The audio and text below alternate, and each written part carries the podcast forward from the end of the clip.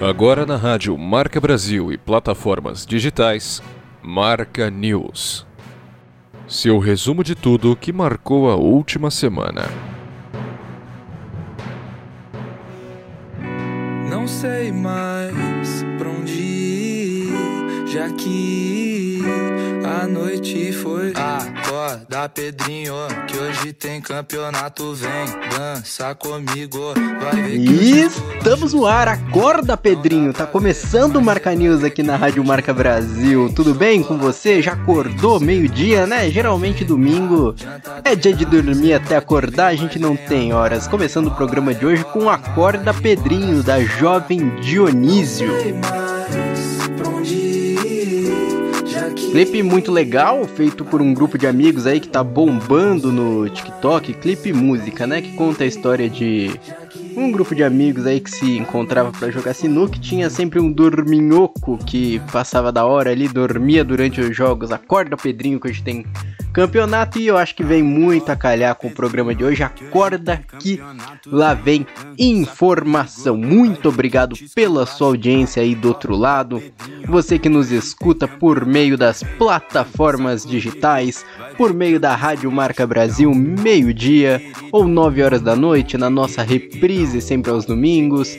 Nas plataformas digitais, como eu falei, o Marca News está disponível no Google Podcast, Apple Podcast, Deezer, Spotify e uma série de outros tocadores de áudio. Basta você escolher o seu favorito e dar play. Aqui deste lado, você já sabe quem vos fala é Bruno Machado. Eu vou com você nos próximos 30 minutos conferir o que marcou o noticiário nacional e internacional.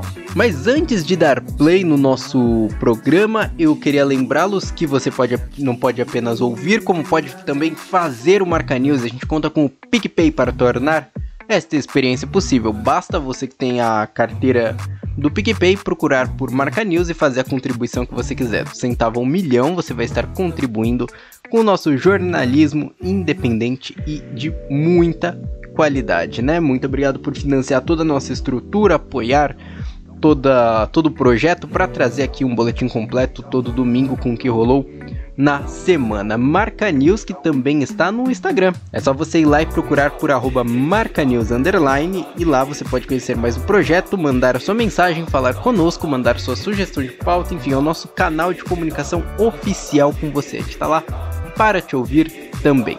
E agora que o Pedrinho já deve ter acordado, vamos direto para o nosso primeiro quadro, o nosso giro pelo Brasil. Solta a vinheta.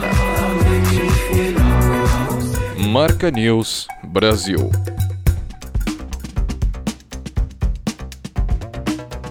Abrimos o programa de hoje com uma notícia lamentável, uma prática de tortura por agentes da Polícia Rodoviária Federal que covardemente assassinaram um homem que sofria de esquizofrenia durante uma abordagem policial em Ubaubá, no interior de Sergipe. Imagens mostram que Genivaldo de Jesus dos Santos, de 38 anos, foi abordado por agentes da Polícia Rodoviária Federal. Os policiais tentaram imobilizar o sujeito e o colocaram dentro de uma viatura. Após isso, fecharam a porta da viatura e deixaram apenas as pernas de Genivaldo de fora e jogaram um spray de pimenta dentro do veículo. A fumaça chega a cobrir toda a viatura. No vídeo é possível ver o rapaz se debatendo na tentativa de respirar. Genivaldo foi encaminhado ao hospital e chegou já sem vida. Laudo do IML aponta que o sujeito foi morto por asfixia mecânica. Em um primeiro comunicado, a Polícia Rodoviária Federal classificou a morte de Genivaldo como uma fatalidade desvinculada da ação dos policiais. A nota afirma que os agentes utilizaram métodos de contenção que possuíam, ou seja, uma câmara de gás e assassinaram o sujeito, assim como os nazistas faziam. Muito bem, é, Polícia Rodoviária Federal, nota zero. Em novo comunicado ao G1, a entidade disse que também é, que apura as diligências acerca do ocorrido e foram iniciadas é, as investigações e trabalham para esclarecer o fato. Pois bem, é, o caso chegou a repercutir nos jornais mundo afora e pegou muito mal para a imagem do Brasil, é uma vergonha uma covardia, isso tem nome, não é um erro, não é desobediência, não é, é assassinato mesmo, é assassinato. Assassinaram um homem que sofria de esquizofrenia e não tem justificativa. É, agentes, homens fardados com a farda da Polícia Rodoviária Federal, cometeram um crime em plena luz do dia e foi filmado, né? É, o ato todo é uma vergonha, é uma vergonha para a Polícia Rodoviária Federal, é uma vergonha para nós brasileiros, é uma vergonha como sociedade, como humanidade. Assim, a gente se pergunta onde que erramos. Seria muito melhor se Deus tivesse ficado com os dinossauros, gente. Pelo amor de Deus. É, a gente lamenta esse ocorrido, a gente deseja força para a família, a gente torce e vai ficar em cima para que todos os fatos sejam elucidados, assim. É, não tem que tirar os policiais da rua apenas, tem que mandar esses caras pra cadeia. E o que mais choca, as imagens são muito fortes, e o que mais choca no vídeo não é apenas a ação dos agentes, mas é que tem uma série de pessoas que estão de braços cruzados ali, assistindo, vendo, e não tão horrorizadas, estão como se vissem um jogo de futebol. Isso também choca. Choca, tipo, onde que o ser humano errou. Essa falta de solidariedade é tão chocante quanto a câmara de gás feita pelos agentes da Polícia Rodoviária Federal, tão chocante quanto é o comportamento dos espectadores que estão à volta. Isso tudo é lamentável.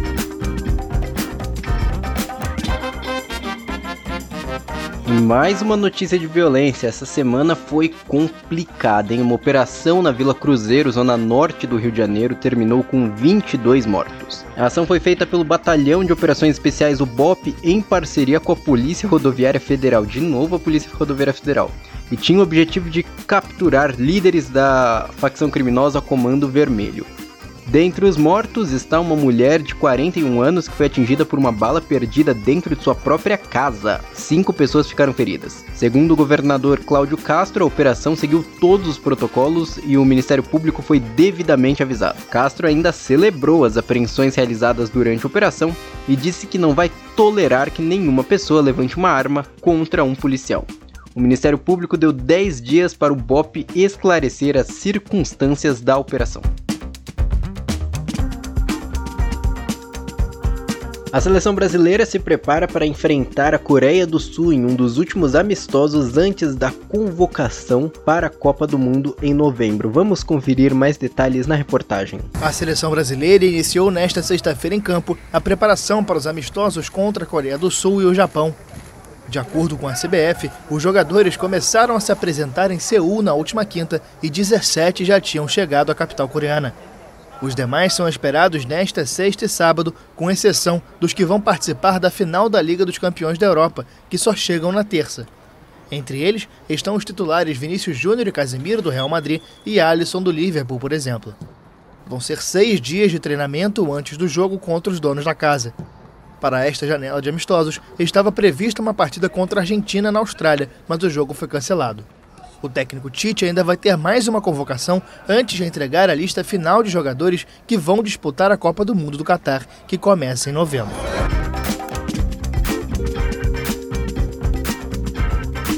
O candidato do PSDB à presidência da República, João Dória, desistiu da candidatura. O ato marca um desalinhamento de João Dória com a cúpula partidária do PSDB.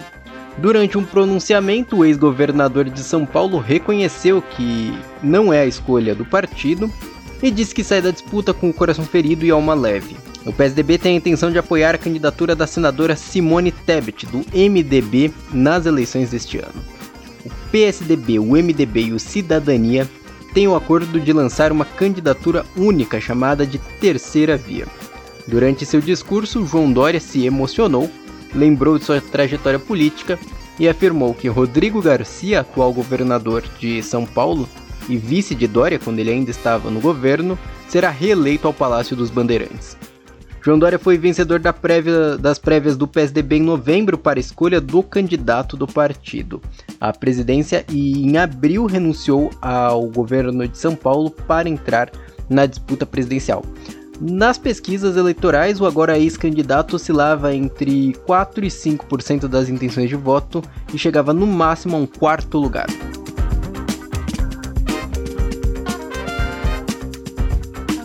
A guerra na Ucrânia tem feito o Brasil optar por fertilizantes naturais, mais uma consequência da guerra que tem impactado na economia nacional. Vamos conferir mais detalhes na reportagem. Alternativas naturais vêm ganhando espaço no mercado brasileiro de fertilizantes em meio à invasão da Ucrânia pela Rússia.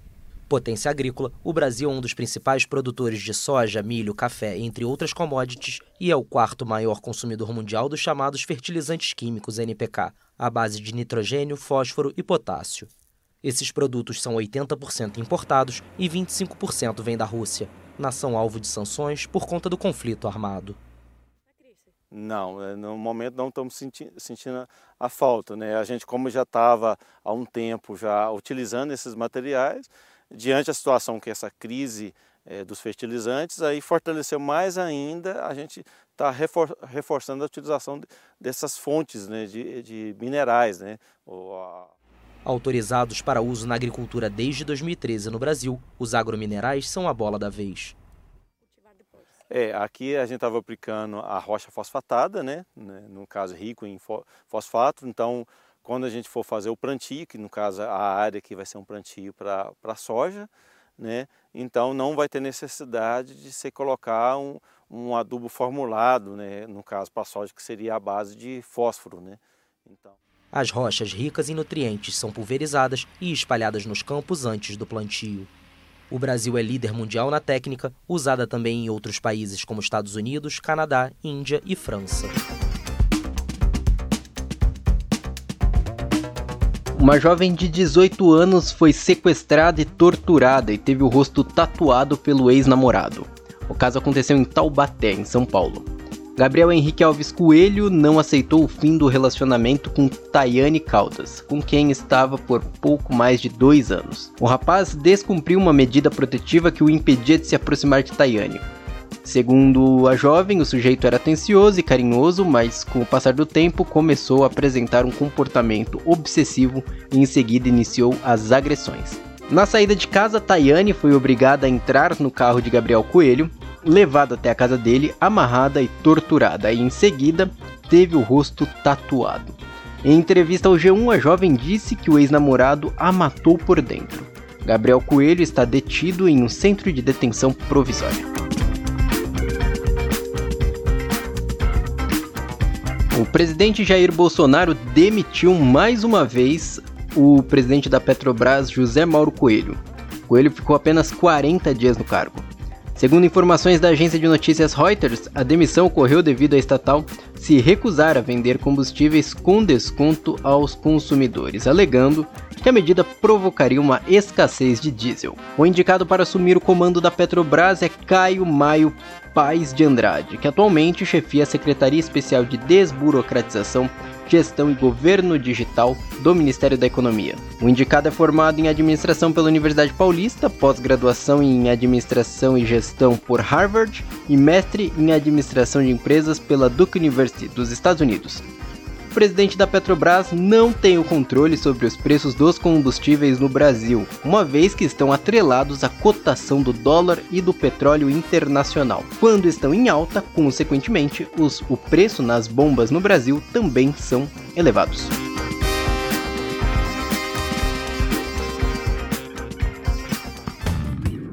Finanças, com Marcelo Scalzareto Correia.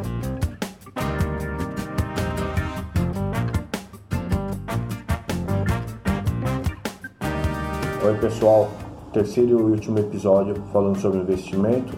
No episódio anterior eu falei sobre a necessidade de se fazer o perfil do investidor e da importância de diversificar o seu portfólio de investimentos. Vou dar alguns exemplos. O CDI ele acompanha um pouco abaixo a taxa da Selic, que está com valor elevado e vai continuar provavelmente aumentando até o final do ano. Então, se nós pegarmos um investimento e tem aí no mercado 120% do CDI, por exemplo, ao ano, é um investimento bom.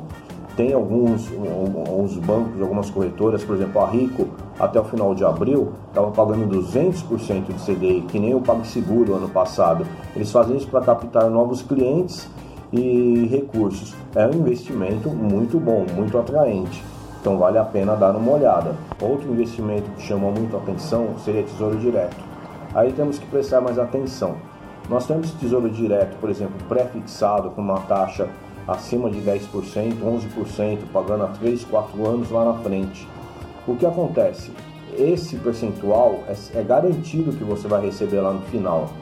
Só que se a inflação cair, a taxa Selic cair, você vai ter um bom rendimento, um bom retorno. Mas se a inflação subir e a taxa Selic continuar subindo, você vai ter um retorno menor. Então, são muitas incertezas, é difícil de saber. Tem que diversificar. É a mesma coisa a taxa Selic, o Tesouro Direto com taxa Selic mais. A taxa Selic mais, ele faz o quê? Ele pega a taxa Selic vigente e tem um percentual a mais. Então é mais garantido um retorno é, real. Só que acontece o seguinte: se a inflação cair, o pré-fixado pagaria mais do que a taxa Selic. Então são apostas. O IPCA mais já é um pouco mais realista, que seria a inflação e mais um percentual. Ele seguiria a inflação. É o mesmo pensamento. Se a inflação aumentar, você está um pouco mais protegido. Se a inflação cair, o pré-fixado estaria pagando um pouco melhor. Por isso que cada análise tem que ser individual, de acordo com o montante, de acordo com a necessidade, de acordo com os sonhos, de acordo com o que você pretende fazer com os recursos. Eu não vou entrar no mérito aqui de renda variável, ok?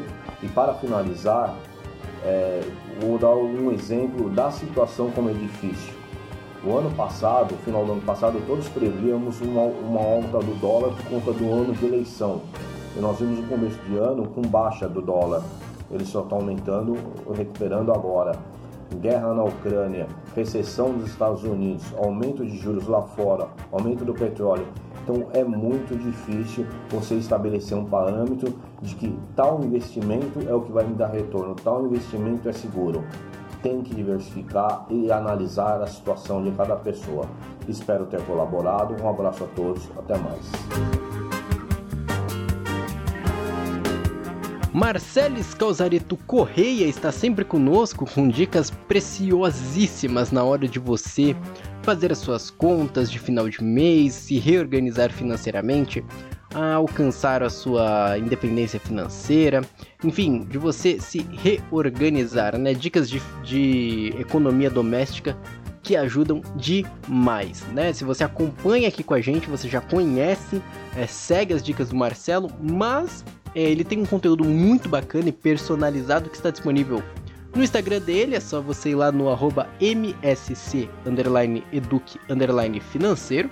E lá você vai conhecer mais dicas, mais vai um, os comentários das semanas anteriores, dicas sobre temas específicos e se você quiser uma consultoria personalizada, o Marcelo, ele tá lá para te ajudar. Chama ele no direct e ele pode te ajudar, conhecer seu problema, é, tirar você das cordas, fazer uma solução para que você encontre sua própria solução para sair aí do, ar, do aperto, né? Repetindo, o Instagram do Marcelo arroba msc, underline, eduque, underline, financeiro. Muito obrigado por essa parceria, Marcelo, e até semana que vem.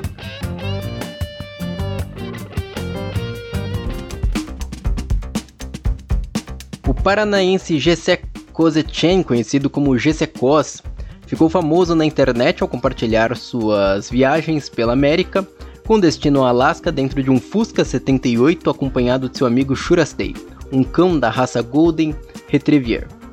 Os dois estavam pelas estradas desde 2017, mas um acidente na última semana deu fim à jornada dos dois amigos. O Fusca em que Gessé e Shurastei estavam perdeu o controle e colidiu com o Ford Escape na estrada Redwood Highway, na cidade de Selma, no estado americano do Oregon. O brasileiro e o cão morreram no acidente. Uma mulher de 67 anos e uma criança estavam no outro veículo. A mulher foi encaminhada ao hospital e a criança saiu sem ferimentos. Uma campanha de arrecadação foi criada para trazer os corpos de Gessé e Churastei de volta, e atingiu a meta de arrecadação em poucas horas. A gente lamenta demais que essa história termine assim, essa história tão linda termine de forma tão trágica e deseja força para a família Gessé e Churastei. Marca News Mundo.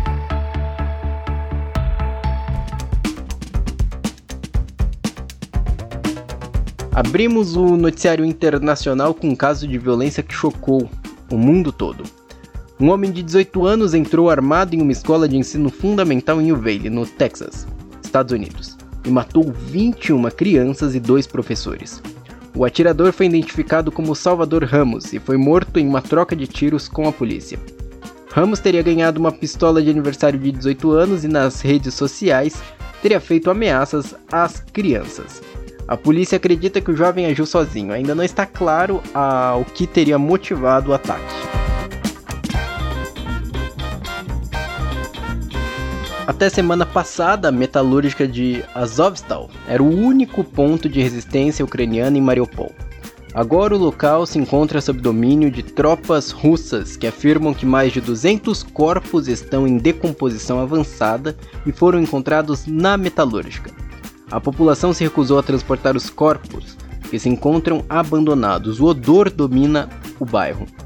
O translado de corpos na região foi suspenso devido às normas russas que determinam que os familiares devem providenciar o transporte até pontos específicos, onde devem declarar que a vítima acaba de ser encontrada e foi morta por soldados ucranianos. A guerra na Ucrânia já entra no terceiro mês.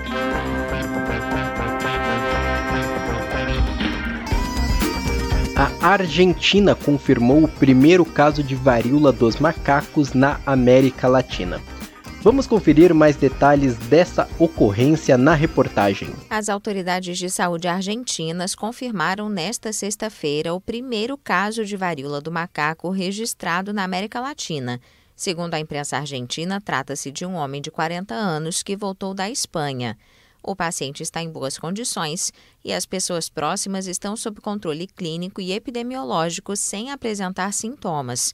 O Ministério da Saúde também notificou o surgimento de outro caso suspeito de um residente na Espanha que está visitando Buenos Aires e não tem ligação com o paciente anterior. A varíola do macaco é uma doença infecciosa causada por um vírus transmitido aos seres humanos por animais infectados. A transmissão de pessoa para pessoa é possível, mas rara. A doença foi identificada pela primeira vez em humanos em 1970 na República Democrática do Congo e é atualmente considerada endêmica em uma dúzia de países africanos. A aparição em países não endêmicos preocupa os especialistas, mas os casos até agora são leves e nenhuma morte foi notificada. Mais de 200 casos já foram registrados em cerca de 20 países.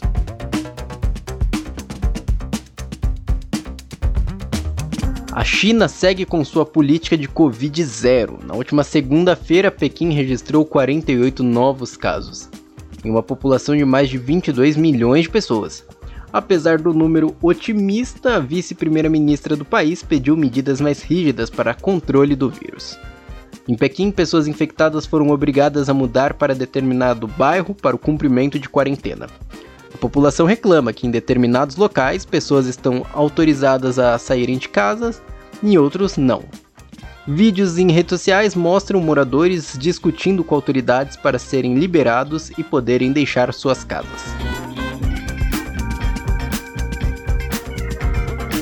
Um brasileiro foi preso após ameaçar detonar uma bomba em uma churrascaria nos Estados Unidos. Eduardo Filho, de 29 anos, deixou uma mala de viagem na Fogo Brazilian, em Massachusetts. Eduardo ligou para o estabelecimento e informou que se alguém tocasse na mala, ele acionaria um dispositivo que detonaria uma bomba. O Corpo de Bombeiros e o Esquadrão Antibombas de Massachusetts estiveram no local e, após a evacuação de clientes e funcionários, descobriram que a mala não continha nenhum objeto ou dispositivo explosivo. Em seguida, começou uma caçada por Eduardo, que foi localizado na ilha de Martha's Vineyard. Detido, o brasileiro foi condenado e sentenciado a pagar uma fiança de 25 mil dólares, cerca de 120 mil reais.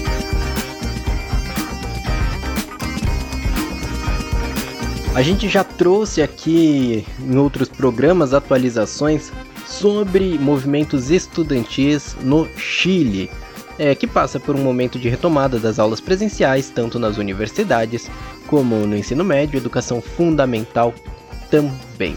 Na última semana, um grupo de estudantes foram às ruas protestar por melhorias na educação, principalmente com pautas relacionadas à alimentação e qualidade de de ensino. O atual presidente do Chile, Gabriel Boric, é ex-líder estudantil. Vamos conferir mais detalhes sobre os protestos na reportagem. Mil estudantes chilenos do ensino fundamental foram às ruas de Santiago nesta sexta-feira para exigir melhorias no sistema de ensino. A multidão se reuniu na principal avenida da capital, muitos vestidos com uniformes escolares e mochilas nas costas. Entre as principais pautas do movimento estão a melhora da alimentação e da infraestrutura das escolas públicas. O governo do presidente Gabriel Boric, ex-líder estudantil, que prometeu melhorias nas instituições, recebeu os estudantes para ouvir suas demandas. Durante a marcha, que ocorreu em grande parte de forma pacífica, houve um episódio de violência. Um grupo de encapuzados se afastou para parar um ônibus, removeu à força o motorista e os passageiros, quebrou janelas e colocou fogo no veículo. A polícia controlou as chamas e forças especiais reprimiram alguns estudantes. Esse foi o terceiro ônibus incendiado nesta semana durante um protesto estudantil. A americana Nancy Brophy, autora do livro Como Matar Seu Marido, foi condenada por matar o próprio marido. A mulher de 71 anos escreveu um romance sugestivo que detalhava como cometer o crime. O crime aconteceu em 2018. Brophy estava sob custódia da justiça. A autora é a principal suspeita de ter matado o marido que era chefe de cozinha. Segundo a agência de notícias Associated Press, Brophy teria cometido crime após uma pólice de seguro de 1,4 milhão de dólares. A defesa da autora alega que ela nunca recebeu nenhuma quantia após a morte e por isso, após a morte do marido, né, e por isso a acusação não estaria correta. A China realizou manobras militares próximas ao Taiwan como advertência aos Estados Unidos após a declaração do presidente Joe Biden durante viagem à Ásia, que disse que os Estados Unidos interviriam militarmente no caso de uma invasão chinesa ao Taiwan. Em comunicado, o exército chinês classificou como hipócrita a, o fato dos Estados Unidos adotarem medidas que vão em desencontro com suas palavras e alerta que medida poderia provocar graves consequências a China tenta reunificar o seu território com o Taiwan, que é governado de forma autônoma desde 1949. Morreu aos 67 anos o ator americano Ray Liotta na República Dominicana. A informação foi confirmada nesta quinta-feira pela Direção-Geral de Cinema da ilha, onde ele gravava um filme na região colonial de Santo Domingo. De acordo com a mídia americana TMZ e Deadline, o astro de filmes como Identidade e Campo dos Sonhos morreu enquanto dormia. Foi sob direção de Martin Scorsese em Goodfellas, traduzido no Brasil como Os Bons Companheiros, que Liora foi lançado ao estrelato, dividindo cenas com pesos pesados como Robert De Niro e Joe Pesci. Com destaques na televisão, o ator ganhou um Emmy em 2005 por um papel na série ER Emergency Room, conhecida no Brasil como Plantão Médico. Ele deixa a esposa e uma filha de um relacionamento anterior. Marca News Dica Cultural. Não sei mais pra onde ir, já que a noite foi. E a nossa dica cultural de hoje é do mesmo modo que começamos o programa com Acorda Pedrinho da banda jo Jovem Dionísio, né? Como Dionísio não é o nome de uma pessoa muito jovem, desculpa aí se tem algum seu Dionísio ouvindo a gente. Mas é uma música que tá viralizando aí nas redes sociais, no TikTok, sendo despertador de muita gente, que é formada por um grupo de amigos que tinha o hábito de jogar sinuca, né? E tinha um amigo ali, que era, como a gente falou no começo do programa, um dorminhoco que dormia durante as competições de sinuca, com uma batida viciante que fica na cabeça e você fica repetindo toda hora esse acorda Pedrinho. Jovem Dionísio conseguiu unir é, batida, música chiclete e uma letra bem bacana. No YouTube, no canal do YouTube oficial deles, tem o clipe completo que mostra, né, um grupo de amigos em uma partida de sinuca e um que um colega que não acorda de jeito nenhum, né? Você chega a achar que este colega é, morreu. Anos depois, mostra depois com o passar do tempo, os colegas se reencontrando nesse mesmo bar, todos idosos, e o Pedrinho lá dormindo como sempre. Isso mostra assim algumas tradições que certeza que aí na sua rua deve ter uma padaria, um bar, alguma coisa que é, antes de Deus criar o mundo, ela estava lá. Provavelmente o dono dela também. então acorda, Pedrinho é a nossa dica cultural de hoje. E com isso encerramos mais um Marca News. Marca News que tem roteiro, produção de conteúdo, edição e apresentação de Bruno Machado, com boletins da AFP. Muito obrigado pela sua audiência até aqui e nos encontramos novamente na semana que vem. Até lá! Yeah.